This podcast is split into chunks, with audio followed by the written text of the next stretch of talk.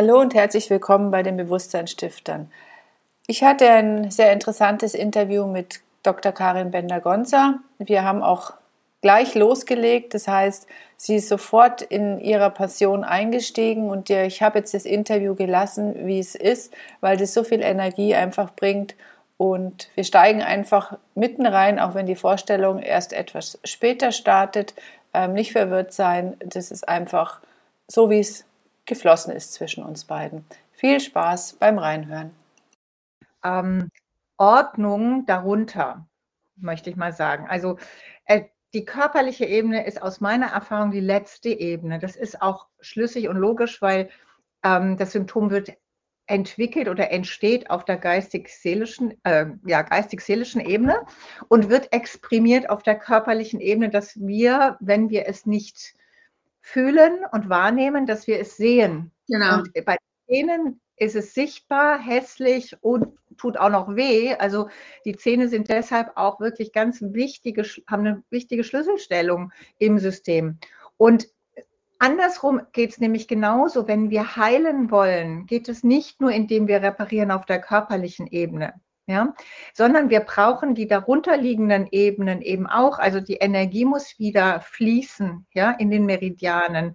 Ah, das Baumaterial muss angeliefert werden können. Es nutzt nichts, wenn ich Nahrungsergänzungsmittel schlucke und sage, ja, das kommt irgendwann an. Ich brauche auch den Baumeister. Mhm. Also ich brauche nicht nur einen, einen Architektenplan, mhm. eine Idee mhm. von, wie wird es repariert.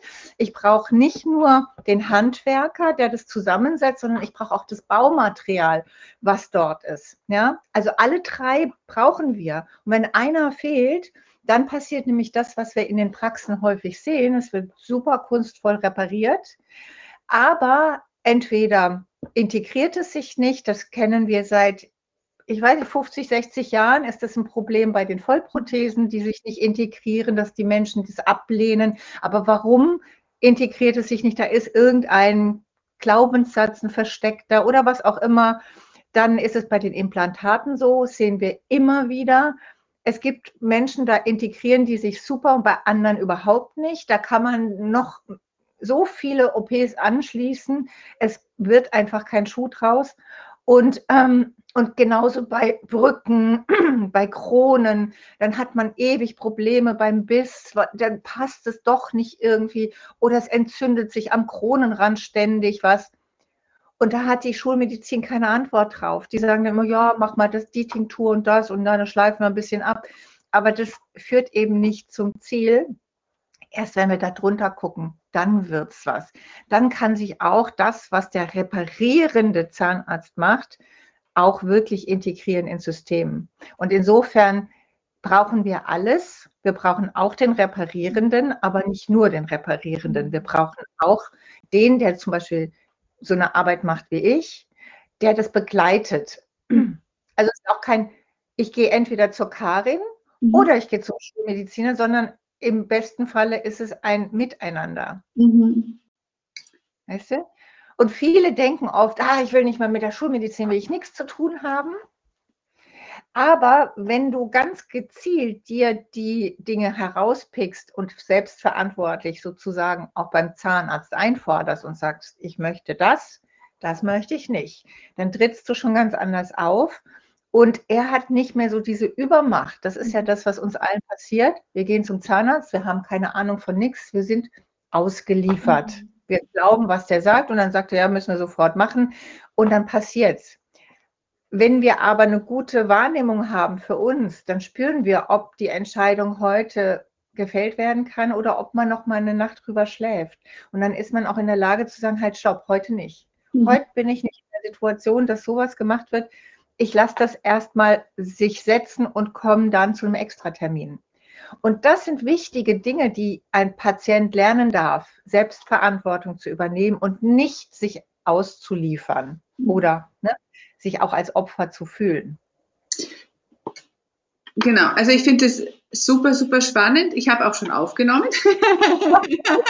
weil da waren wesentliche Ansätze, die ich dann vielleicht mit verwenden kann. Aber ich würde tatsächlich erst ähm, deinen Weg, wie du hingekommen bist, also kurz, dass wir halt sagen Hallo und so weiter, und dann deinen Weg, wie du überhaupt zu diesem Bewusstsein gekommen bist, weil es war ja auch ein Weg, die Leute so ein bisschen ja. merken, okay, du hast tatsächlich praktiziert, ja. Sprich, du weißt, ja. wovon du sprichst. Und ähm, dann können wir schon einsteigen, deine Erfahrungen und äh, was sie vielleicht dann auch eben, vielleicht auch wenn du einen Ansatz hast, ähm, was sie denn, wie sie denn mehr Selbstverantwortung, weil Zähne sind tatsächlich sehr, sehr, ja. Absolut. Das ist dann. Okay, dann starten wir einfach. Ja, herzlich willkommen, Karin. Danke für deine Zeit. Und vielleicht stellst du dich einfach mal ganz, ganz kurz vor, wer du bist und ja, was du, wo du herkommst und was du heute machst. Liebe Tanja, vielen Dank, dass du mich eingeladen hast. Ich freue mich riesig. Und äh, ja, ich spreche gerne über das, was heute meine Leidenschaft und Berufung ist. Und angefangen hat das Ganze 1986, da habe ich angefangen, Zahnmedizin zu studieren. Ich habe studiert ähm, nicht unbedingt aus Leidenschaft, sondern weil mein Vater das gerne wollte, dass ich in seine Fußstapfen trete. ähm, meine Mutter ist Heilpraktikerin, mein Vater Zahnarzt und ähm, dann habe ich, wie gesagt, den Weg eingeschlagen, bin der, dem Beruf meines Vaters gefolgt, hatte aber schon die ganze Zeit im Gepäck auch die, also die Homöopathie und auch Naturheilkunde, weil meine Mutter mich da auch geprägt hat in meinem, also Erwachsenwerden.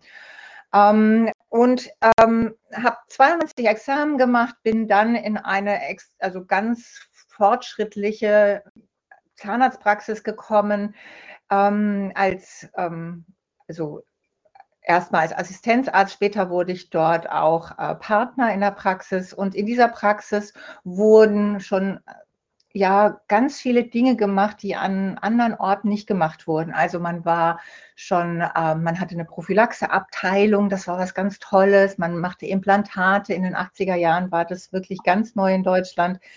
Ähm, und ich durfte dann auch so meine äh, Bereiche finden und ausüben, die mir Spaß gemacht haben. Das war einmal die Kinderzahnheilkunde, die ästhetische Zahnheilkunde und die Parodontologie. Und das waren dann eigentlich in den folgenden über 20 Jahren die Bereiche, in denen ich sehr, sehr aktiv war und sehr tief eingetaucht bin.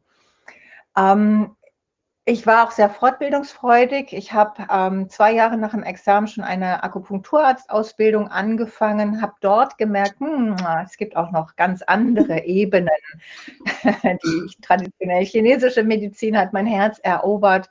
Und ich habe damals schon Akupunktur auch in der Praxis gemacht, begleitend oder als Schmerztherapie.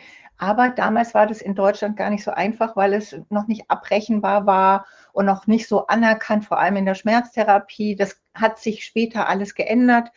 Aber ich musste jeden Patienten immer aufklären, das kostet extra, das war mir lästig. Ich habe immer gesagt, ich bin keine Verkäuferin, sondern ich bin Ärztin.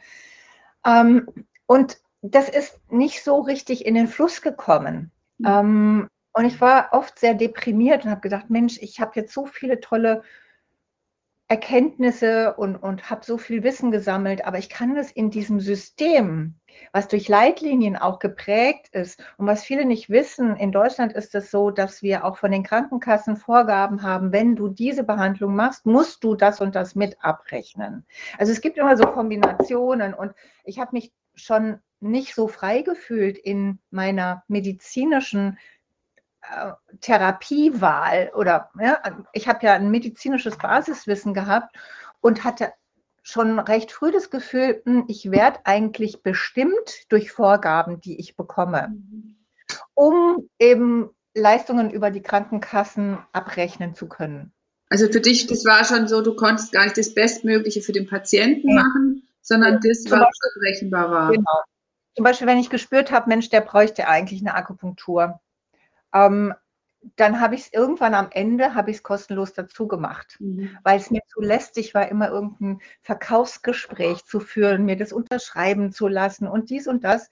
Und ich habe dann in der Form resigniert und habe gesagt, na gut, ich gebe mein Wissen kostenlos weg. Das Ergebnis war aber auch dann so, dass ich ähm, ja wirtschaftlich nie wirklich so, ne, so durchgestartet bin, sondern ich habe halt viel zu lange geredet mit den Patienten. Ja, also das hat sich einfach wirtschaftlich kaum gerechnet. Ja, und dann halt Druck innerhalb einer Gemeinschaftspraxis. Ja, also äh, du musst mal ein bisschen Gas geben, ein bisschen mehr Patienten pro Tag wäre toll. Also ne, so bei dir, ja, also da wird man von der Ebene auch wieder ein Stück weit unter Druck gesetzt. Und das waren alles Faktoren, die haben mir nicht gefallen, weil ich mich in meiner, in, in der Ausübung meines Berufes als Ärztin verstanden habe und das Beste für den Patienten wollte. Und ich habe zunehmend gespürt, ich kann hier eigentlich nicht immer das Beste für den Patienten liefern. Also mir sind die Hände gebunden. Ein Stück weit. Also ist jetzt vielleicht ein bisschen dramatisch dargestellt, aber es ist im Kern dieses Gefühl gewesen.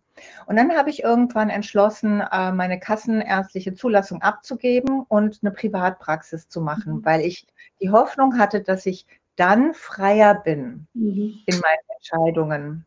Ähm, das ist auch so, man ist ein Stück weit freier, aber auch da krätschen die Versicherungen auch immer mit rein, weil sie dann eigentlich äh, zwischen Patient und Behandler ähm, spalten. Mhm. Also da passieren dann auch so Sachen wie, wie Ihr Zahnarzt hat das und das abgerechnet, das darf der gar nicht. Okay. Und dann Patient ähm, natürlich denkt, was macht der mein Zahnarzt? Der ist ja nur geldgierig, der will von mir, ja, ja. das stimmt gar nicht. Die Kasse hat mir gesagt. Das ist aber oft so, dass das gar nicht stimmt, mhm. dass der Zahnarzt das sehr wohl darf. Aber die Krankenkassen das immer so ausdrücken, als dürfte der das nicht, mhm. weil das vielleicht mal eine außergewöhnlich ähm, aufwendige Arbeit war und die darf höher ab, also mit einem höheren Satz abgerechnet werden. Und dann sagen die immer, nee, der darf das eigentlich nicht. Der darf nur bis da und da. Und das fand ich dann wieder sehr unangenehm, weil es im Grunde schon wieder zwischen dem Arzt und dem Patienten das Vertrauensverhältnis gestört wird. Permanent. Aber du konntest mehr in deinem Passion arbeiten, also mehr die Akupunktur mit ja, PCM. Ja, ja, genau. Da konnte ich mich schon sehr, also sehr ganz, also ganzheitlich oder ganzheitlicher mhm. ähm, betätigen. Ähm, dennoch war es trotzdem so, dass es nicht ganz frei ist. Ne? Mhm. Also das ist eine Illusion, dass wir ganz frei unser medizinisches Wissen äh, an den Patienten bringen können. Mhm. Und es ist nicht jemand, der das beurteilt, der Kenntnis hat, sondern das sind irgendwelche Leute, Sachbearbeiter oder ich meine, in den Krankenkassen, bei den Krankenkassen sitzen auch nicht fachlich kompetente Menschen, mit denen ich auf einer Ebene diskutieren könnte. Mhm. Auch ich äh, bei unseren Standesvertretern, da sitzen oft die Kollegen, die eben entweder sehr kurz eine Praxis hatten oder nie eine Praxis hatten, die aus einer ganz anderen ähm, Entscheidungsebene entscheiden. Ähm, ne? Also da geht es auch viel um Kosteneffizienz und solchen Dingen, solche Dinge. Ja? Ähm, und dann kam das Leben hat dann reingespielt bei mir. Also ich bekam eine schwere Diagnose, Gesundheits, äh, gesundheitlich ähm, ja, sehr herausfordernde Diagnose. Ähm, und ich hatte mich so an so einem Scheideweg gefühlt, habe gedacht, also ich hatte zu dem Zeitpunkt noch ähm, vier kleine, äh, vier Kinder zu Hause, also auch noch sehr kleine Kinder. Und dann habe ich gesagt, okay, gut, ich muss mich jetzt entscheiden. Äh, will ich gesund werden? ähm, und mich nicht komplett ja, überfordern. Eine Sache muss gehen. Und in dem Moment habe ich gesagt, okay, ich verzichte auf meinen Beruf. Ähm, Familie ist mir wichtig und wichtiger als mein Beruf und meine Gesundheit noch mehr. Mhm. Ähm, und dann habe ich aufgehört zu arbeiten. Und habe aber, während ich also gesagt habe, die Entscheidung gefällt, habe ich schon gespürt, mir fällt ein Stein vom Herzen. Eigentlich ist es vom Himmel geschickt, diese Krankheit, die mir die Rechtfertigung gibt, mir gegenüber zu sagen, ich höre auf, weil das ist auch ein Phänomen, dass Ärzte eigentlich nicht aufhören. Ähm, als ich das auch im Bekanntenkreis kundgetan habe, dann kam dann oft so diese Antwort wie, das, du kannst doch nicht aufgeben, das macht man doch nicht, man studiert doch nicht sowas, um dann nach ähm, 22 Jahren aufzugeben. Ähm, aber für mich hat sich gut angefühlt und richtig angefühlt. Und ich wusste nicht, wo es hingeht. Also von, von der Existenzseite her habe ich einiges sozusagen losgelassen, ja, und war bereit dazu zu sagen, okay, ähm, das ist jetzt nicht, es ist nicht das Wichtigste, monatlich äh, so abgesichert zu sein, Äh, und es ist auch nicht für mich das höchste Gut, mich beruflich ähm, ja, zu verwirklichen. Ich habe genug andere Dinge, die mein Leben wertvoll machen und ähm, bin dann ausgeschieden. Und auch mit dem Gefühl, ich werde nie wieder in das praktische Zahnarztleben zurückkehren. Das mhm. war mir damals sehr, sehr klar. Mhm. Obwohl es der Verstand hat, ich weiß nicht, wo dieser Gedanke herkam, aber der war einfach sehr präsent. Klar.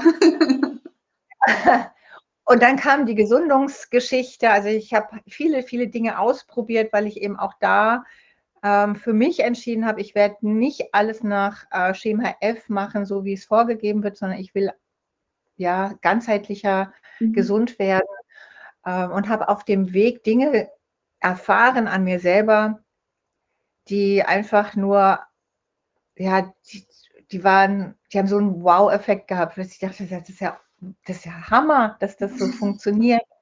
Ähm, und dachte dann, das muss ich teilen, das muss ich mit Menschen teilen. Ich muss denen Hoffnung machen, dass es so viele Wege gibt, gesund zu werden oder den Gesundungsprozess zu unterstützen, mhm. selbstverantwortlich und was für sich selbst zu tun. Und da kamen eben diese drei Ebenen immer mehr rein dieses Körper, Geist und Seele. Mhm. Ähm, ganzheitlich war ich schon lange unterwegs. Ähm, ich hatte auch eine Hypnoseausbildung während meiner Praxistätigkeit mhm. gemacht. Das heißt, ich wusste schon auch, dass meine Gedanken oder die Gedanken des Patienten großen Einfluss darauf haben, wie sich etwas entwickelt, wie es heilt. Aber dass das so was ist wie ja, Geist, ja, aus diesem Dreigestirn, Körper, Geist und Seele, das war mir irgendwie auch nicht klar. Ich dachte immer, ja, Körper, Geist und Seele, das ist so was Spirituelles. Ja, genau. Will ich als Arzt ja gar nichts zu tun haben. Ich ja bei der Kirche. ich distanziere mich davon. Ähm, meine Tätigkeiten sind evidenzbasiert und so, ja, ich halte mich an die Studien und so weiter und so fort. Aber wie gesagt, die eigenen Erfahrungen haben mir eben gezeigt, äh, ich darf offen sein für mehr. Und dann kam auch immer mehr rein äh, in mein Leben, auch über Krankheiten meiner Kinder, wo ich gemerkt habe, okay, da gibt es auch noch andere Ebenen, da darf man auch hinschauen. Da wurde die Ernährung zum Beispiel extrem nochmal in mein Leben zurückgeholt. Ähm, eine Tochter hatte, bekam Glutenunverträglichkeit und also da gab es dann auch die Auseinandersetzung mit, was ist denn wirklich gesund, mhm. welche Ernährung ist dann die richtige, ja. Und äh, so habe ich mich immer tiefer mit diesen verschiedenen Ebenen auseinandergesetzt und ähm, das Ergebnis ist das, was ich heute mache, nämlich die Zahngesundheitsbetrachtung aus holistischer Ebene auf Körper, Geist und Seele. Und es hört sich, wie gesagt, sehr spirituell an, aber das ist es gar nicht. Es gibt im Englischen hört sich das vielleicht ein bisschen schicker und moderner an. Body, Mind Medicine heißt es da, ja. Ähm, es ist einfach aus meiner Perspektive so, dass wir ein Fundament legen müssen für die körperliche Regeneration und oder auch die körperliche Reparatur, das, was die Zahnärzte ja tun.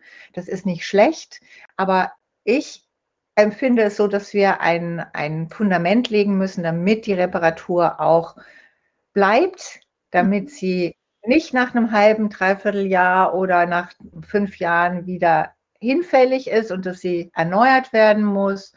Ich glaube daran, dass ähm, es eine, ja, auch eine energetische Ebene gibt. Das ist das, was ich schon in der traditionellen äh, chinesischen Medizin gelernt habe. Und wenn wir diese Ebenen ähm, optimieren, balancieren und unterstützen, dann setzt sowas ein wie eine, also kann man auch Selbstheilungskräfte nennen, Regeneration. Ähm, und das unterstützt die Arbeit, die der Zahnarzt eben leistet. Und aus meiner Perspektive kommt man da dem Wort Heilung auch sehr nah. Du hast zwei wichtige Sachen auch im Vorfeld gesagt.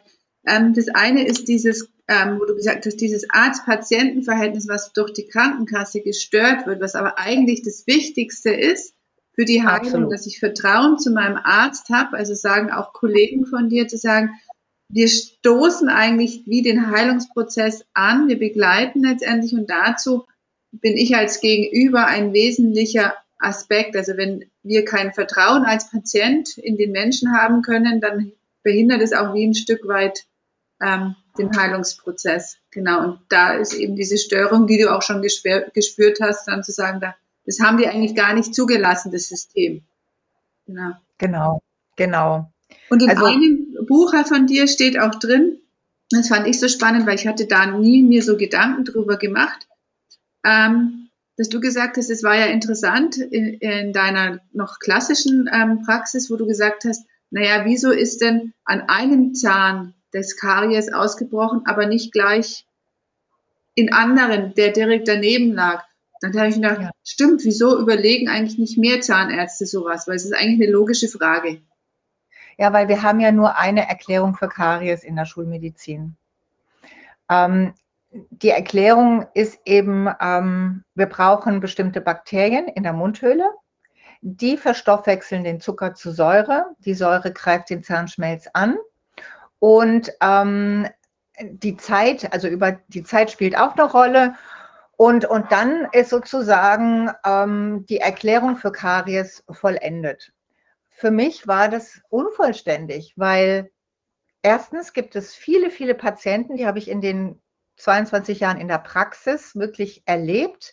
Und interessanterweise gibt es auch innerhalb von Familien Unterschiede, ja, obwohl man da vielleicht auch davon ausgehen sollte, dass sie die gleiche Ernährung oder eine sehr ähnliche Ernährung genießen. Es ist tatsächlich so, dass manche Menschen viel Zucker essen und man die Hände über den Kopf zusammenschlägt und sagt, oh Gott, das kann doch nicht gesund sein. Und dennoch haben die keine Karies. Und andere, die sehr, sehr bewusst leben, da tut es einem fast im Herzen weh, wenn man wieder eine neue Karies diagnostiziert, wenn man sagt, wie kann das sein? Der Patient tut alles, der kommt alle halbe Jahr oder manche sogar alle drei Monate zur Zahnreinigung, der tut wirklich alles. Mhm. Warum wird dieser Patient bestraft und kriegt schon wieder eine neue Karies? Ähm, und da sind wir schon in diesem ne, Opferprogramm. Mhm. Der Patient fühlt sich bestraft, aber auch ich habe das Gefühl dann aus der Perspektive, weil ich keine anderen Antworten hatte, ich dachte immer, warum trifft es diese Person? Es tut mir so unendlich leid, weil ich sehe, wie die sich bemüht. Und andere, denen ist es so wurscht egal. Da passiert nichts. Mhm. Und da, da, war schon klar, es muss noch mehr äh, Antworten geben. Es mhm. muss noch andere Erklärungen geben. Ähm, und das kriege ich heute mit dieser Körper, Geist und Seelenbetrachtung und Perspektive. Da, da erkennt man die, die Ursprünge. Und ähm, die klassische Zahnmedizin sagt ja sozusagen, das sind Bakterien. Das heißt, es geht um das Mikrobiom in der Mundhöhle, also die Zusammensetzung der verschiedenen Bakterien. Und da war eben das, was ich im Buch sagte, wenn doch die Bakterien im Speichel sind, der Speichel, der kommt an jeden einzelnen Zahn in der Mundhöhle. Genau. Wieso soll dann einer schlechter, also soll einer benachteiligt sein und erkranken, während der daneben nicht krank wird? Und dann kommt in der Zahnmedizin immer die Erklärung, ja, schlecht geputzt, ne? ja, nicht interdental äh, gereinigt und der äh, ne, Patient hat da nicht so die Fähigkeit. Aber gut, viele Patienten gehen ja deshalb zur Zahnreinigung und lassen sich unterstützen professionell. Und es passiert trotzdem. Also das sind keine befriedigenden Antworten, mhm. ja. Ähm, und insofern, also das findet man an vielen Ecken und Enden in der Zahnheilkunde, dass wir eben aus schulmedizinischer Sicht auf vieles keine Antwort haben. Und dann kommt aber oft, ja, ist so gibt, es gibt ja auch Spontanheilung, ja, das kommt mal vor, aber eine Erklärung haben wir dafür nicht. Warum gibt es eine Spontanheilung? Mhm. Wäre ja mal interessant. Ich meine, wenn ich so lange studiere und das System Mensch ja auf allen Ebenen, biochemisch, äh, physiologisch, überall, ja, erkunde, da muss ich doch eine Erklärung für Spontanheilung haben. Und aus der naturheilkundlichen Perspektive oder holistischen Perspektive gibt es Erklärungen. Mhm. Ähm, also allein wenn wir das vegetative Nervensystem heranziehen, was eben in diesem Körpergeist oder Body-Mind äh, auf der Ebene des Minds liegt, also der Geist, die Gedanken, da haben wir auch ähm, das Vegetativum drin, Stressmanagement, das sind so Schlagwörter, die wir heute kennen. Das ist die Geistebene. Wenn ich es schaffe, mein Stresslevel zu reduzieren, also mein Stress ähm, immer mal untertags ähm, zu reduzieren und in den parasympathischen Entspannungsmodus zu gehen, mit Spaziergängen, mit Meditation, mit Atemübungen, auch Handarbeiten, wenn ich da drin versinke, das ist auch ein sehr meditativer Zustand. Dann aktiviere ich den parasympathischen Modus, der aktiviert werden muss, damit unser Körper regenerieren und reparieren kann. Das heißt, da haben wir doch die Erklärung. Wir schalten den Regenerationsschalter nur in der Entspannung an. Es gibt noch ein paar andere Aspekte, aber jetzt nur um das mal ganz grob zu beschreiben. Wenn wir aber unser Leben aktuell in dieser Welt mal betrachten oder zumindest in der zivilisierten Welt oder industrialisierten Welt, da ist eigentlich der Stress sehr dominant auf allen Ebenen. Oh Gott, ich habe keine Zeit dafür. Oh Gott, und äh, kriege ich meinen Termin noch hin? Ich habe Abgabe oder ich muss die Kinder jetzt abgeben. Wie soll ich das schaffen? Oh mein Gott, ich muss die, muss die Wohnung noch putzen und habe dies und dies und dieses. Ja, man hat nur Termine. Das ist Stress. Ja. So wir behindern uns selber an der Regeneration. Und wenn man das mal erkannt hat, dass man selber ja Einfluss darauf hat, wie regeneriert mein Körper, dann fühlt man sich auch nicht mehr so sehr als Opfer und ausgeliefert, ja, der Zahnarzt muss das richten, ich kann ja nichts tun. Doch, wir können alle etwas tun. Und in dem Moment, wo wir wissen, wir können etwas tun, kommen wir aus dieser Opferhaltung raus, aus dieser Starre, aus diesem, ja, was soll ich denn machen? Ja, nee, ja, wieder in die Bewegung kommen, wieder in die Dynamik kommen, etwas verändern zu können, sie an sich zu glauben und dann Erfolge auch zu sehen. Und das stärkt einen dann auf seinem Weg immer weiter. Und das ist dann wie ein, ja, wie ein Selbstläufer sozusagen, dass man spürt, aha, da gibt es ja noch mehr. Mhm. Und ähm, dann werden aus Behandler oder Zahnarzt und Patient ein Team. Mhm, genau. Und nur im Team können wir gut arbeiten. Also es geht auch nicht, dass der Patient sagt, so, du Zahnarzt, mach mal alles, ich, ich will da am besten nicht beteiligt sein. Das funktioniert auch nicht. Also der Zahnarzt ist auch abhängig von der Mitarbeit des Patienten. Mhm. Ähm, also beide müssen ein Stück aufeinander zurücken, mhm. um das Optimum an Heilungskraft ja, zur Verfügung zu stellen. Arbeitest du dann jetzt mit, im Ideal mit dem Zahnarzt auch zusammen, wo du deine Dienstleistung auch mit anbietest? Oder ist nein, in das, Zukunft? Nein, das dürfte ich gar nicht, weil ich dann auch wieder im System wäre.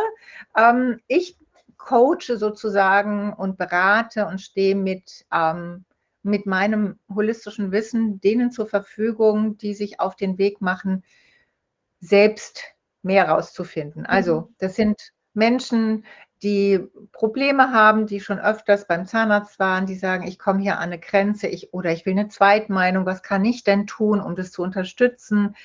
Ähm, und dann gehen wir eben auf die Spurensuche, dass, dass wir eben, und das ist eigentlich der Kern meiner heutigen Arbeit, schauen, was ist denn die Aussage hinter deinem Symptom? Mhm. Das Symptom ist nur im Grunde ein etwas, was es auf die Oberfläche trägt, damit wir bewusst dahin schauen. Mhm. Ne?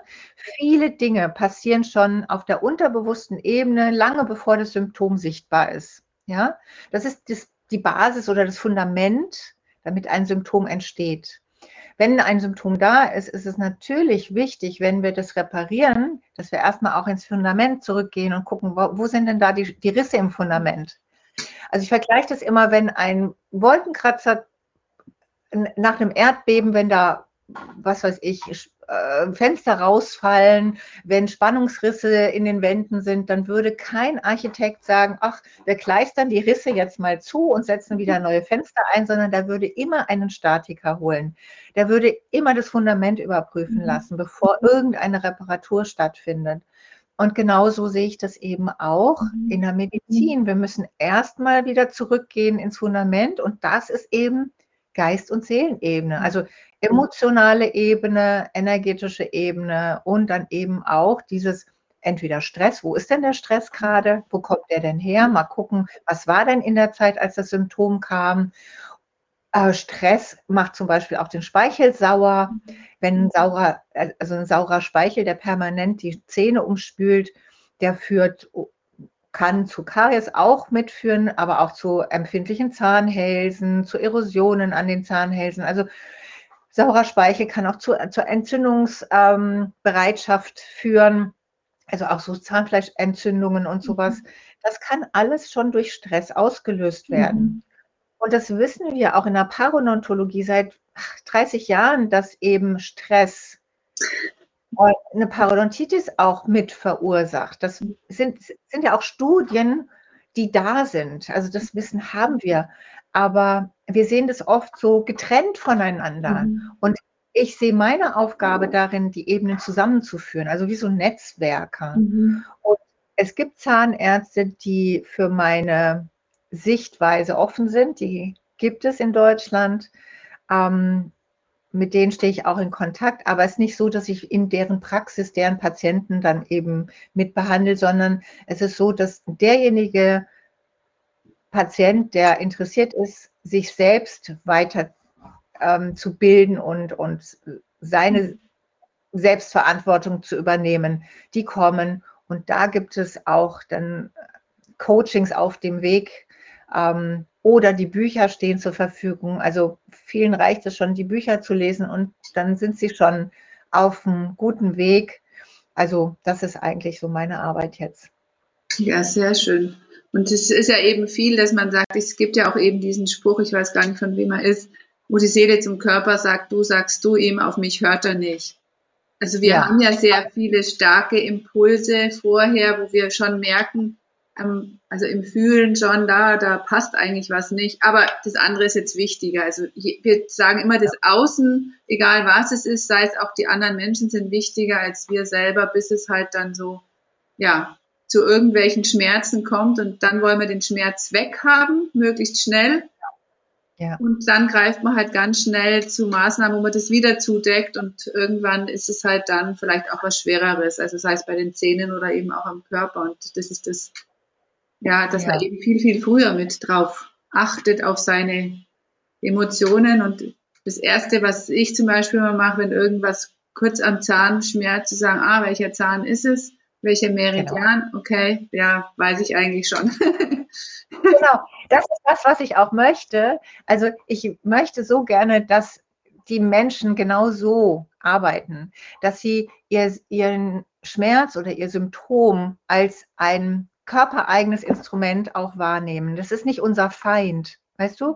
Äh, viele empfinden ja auch eine Krankheit als, ähm, als bösen Angriff. Mhm. Ich, nach all dem, was ich jetzt geforscht habe, auch für meine Bücher an Recherche betrieben habe, komme ich immer tiefer in diesem tiefen Glauben an, dass tatsächlich unser System sehr intelligent ist und dass das Symptom zum System gehört. Es ist ein sehr intelligentes Programm. Mhm. Äh, wir haben aber verlernt, dieses Programm zu lesen oder diese Sprache zu entschlüsseln. Es ist, als würden wir, also in einem fremden Land wohnen, der, dessen Sprache wir nicht beherrschen und da kommt es halt zu Missverständnissen. Und Missverständnisse führen auch durchaus mal zu kriegerischen Auseinandersetzungen. Und eine zerstörerische Erkrankung ist für mich nichts anderes als eine kriegerische Auseinandersetzung. Mhm. Da gibt es nur Verluste. Ja? Und das Wichtige ist, dass wir wieder Bewusstsein darüber erlangen, dass dass, dass wir das selbst sind eigentlich. Hört sich jetzt krass an und viele, die schwere Erkrankungen haben, fühlen sich da auch oftmals angegriffen, was nicht meine Intention ist. Ich habe selbst eine, ja, eine, eine Diagnose gehabt, die zum Tod hätte führen können. Und heute bin ich absolut dankbar dafür, dass ich das bekommen habe, weil es mich dahin gebracht hat, wo ich heute stehe. Ähm, und diesen Frieden, diesen inneren Frieden mit meinem, meinem System auch zu haben, also mein Körper, Geist und Seelensystem, das bin ja alles ich. Mhm. Ähm, und ich will nicht gegen einen Teil von mir ankämpfen, ja. was ich aber mache, wenn ich es abschneide, zerstöre, ähm, sprenge, also ne, mhm. ne, so in der Galle werden Steine oder in der Niere werden Steine gesprengt. Also das ist ja alles auch eine Kriegsterminologie, wenn wir mal genau hingucken. Mhm. Das ist ja nichts Liebevolles, Heilsames. mhm. friedliches, ja. Ähm, und ich freue mich so, wenn Menschen dann eben diesen Weg gehen und gucken, ach, welche Sprache steckt denn dahinter? Und eine Möglichkeit ist eben zu gucken, welcher Meridian ist da beteiligt, was führt der für äh, emotionale Informationen mit sich, was ist aus der Balance geraten. Ach klar, im Moment ist mein Leben so und so. Ja, super, danke Zahn. Und oft über diese Kommunikation, die du mit dir und deinem Zahn dann führst, fließt die Energie dorthin, weil die Energie folgt der Aufmerksamkeit. Also ich beschäftige mich mit meinem Zahn. Ja, ich gebe es nicht aus der Hand und sage, du Zahnarzt, guck du mal, weil du weißt es ja besser als ich, was mir fehlt. Und ich habe äh, auf Seminaren oder auch Vorträgen nehme ich oft ein Beispiel, das ich in die Gruppe oder ja, zu den Zuschauern dann eben richte.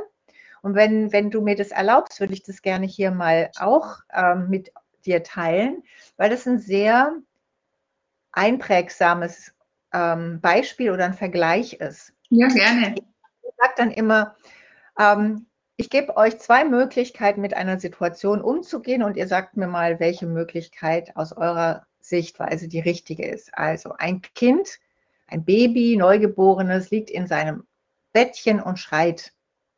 Schreit die Nacht und die Mutter ist schlaftrunken, hat ewig nicht geschlafen und taumelt zum Kind hin und steckt ihm den Schnuller rein und sagt, jetzt schlaf endlich. Ja, so. Kaum ist die Mama raus, fliegt der Schnuller raus und die Mutter geht wieder hin, stöpft den Schnuller rein und sagt, jetzt hör auf zu schreien, du nervst mich. So. Kind beruhigt sich immer noch nicht. Dann nimmt die Mutter das Kind ähm, und fährt in die Notklinik nachts, ja, und gibt das Kind beim Kinderarzt ab und sagt, so, mach alles, was du willst. Ich will nur ruhig schlafen und ich hole das Kind wieder ab, wenn du es beruhigt hast. Da lacht die ganze Zuschauerschaft und sagt, wie bescheuert ist denn dieses Beispiel? Ich sage, wartet ab, bis das nächste, die nächste Alternative kommt. Die nächste Alternative ist, Mama geht zum Kind, nimmt es auf den Arm, beruhigt es, schaukelt es hin und her, beobachtet es, guckt, woran liegt es denn, dass es schreit? Ist vielleicht eine Falte im Bett, also im Bettzeug, mhm. das ne, unangenehm ist ist die Hose voll, ähm, hat es Hunger. Also man geht auf Spurensuche. Warum schreit mein Kind? Es muss doch eine Ursache haben, dass es schreit. Und meistens werden Mamas auch fündig. Und dann legen sie ihr Kind zurück. Und wenn die Ursache behoben ist, schläft es auch in der Regel. Und da sagt natürlich jeder, ja genau, das ist der richtige Weg. Und dann frage ich, warum macht ihr das bei euren Kindern richtig, intuitiv und bei euren Zähnen nicht? Weil eure Zähne gebt ihr sofort beim Zahnarzt ab und sagt, du mach mal. Ja, ich will Ruhe haben. Ja, mach du für mich. Ja? Mhm. Also es ist jetzt ein krasses Beispiel, aber so ähnlich läuft es, ja. Und sobald wir uns wieder uns selbst zuwenden, in dem Moment passiert was. Und das ist schon die halbe Miete.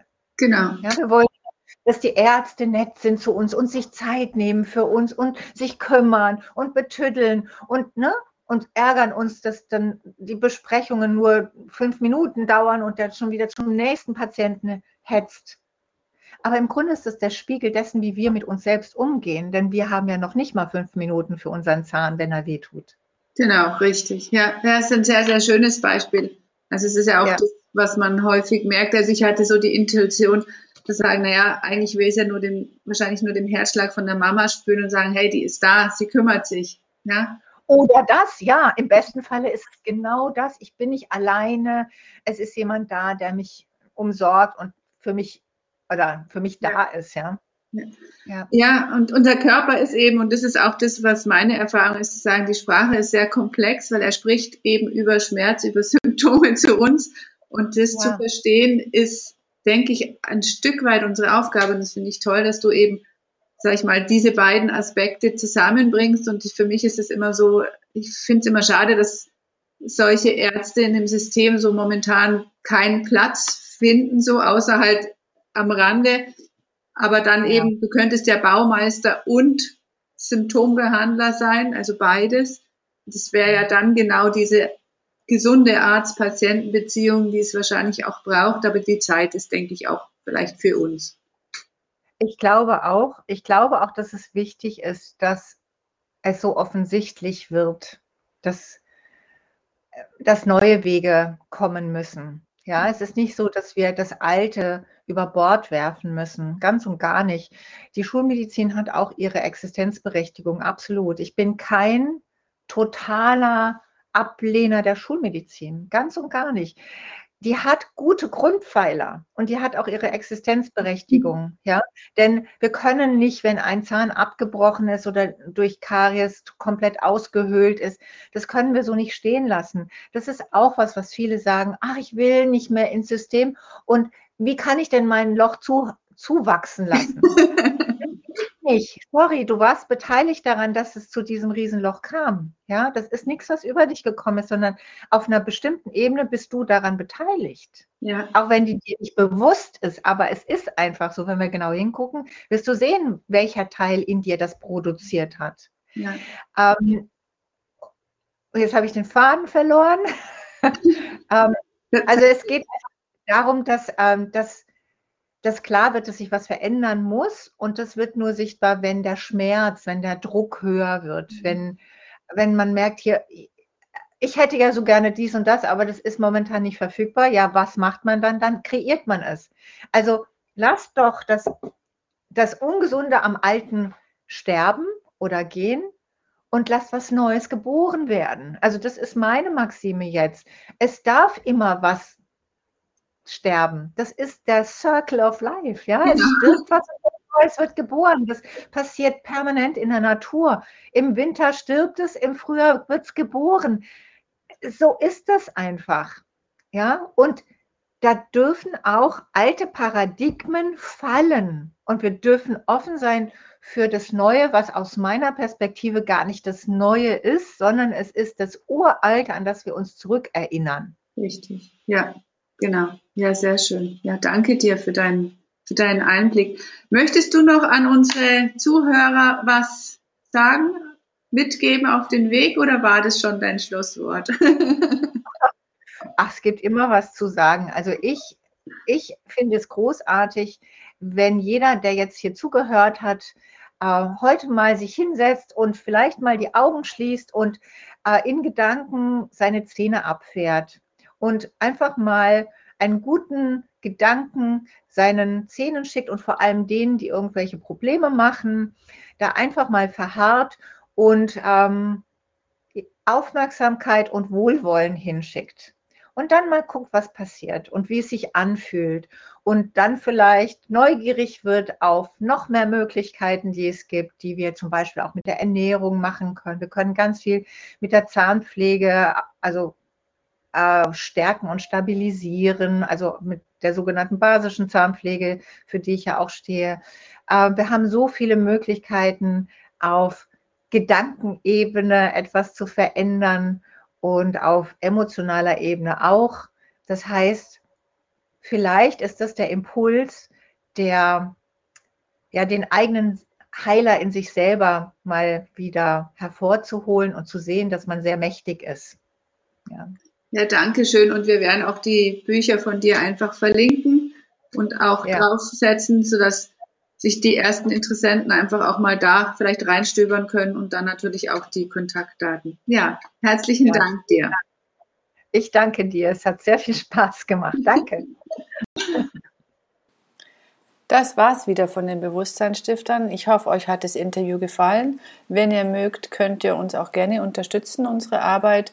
Unter www.bewusstseinsstifter.org findet ihr dazu alle Informationen, wo ihr auch Spendengelder hinterlassen könnt, auch für unser Sozialprojekt der Vital Kids. Herzlichen Dank und bis bald, eure Tanja.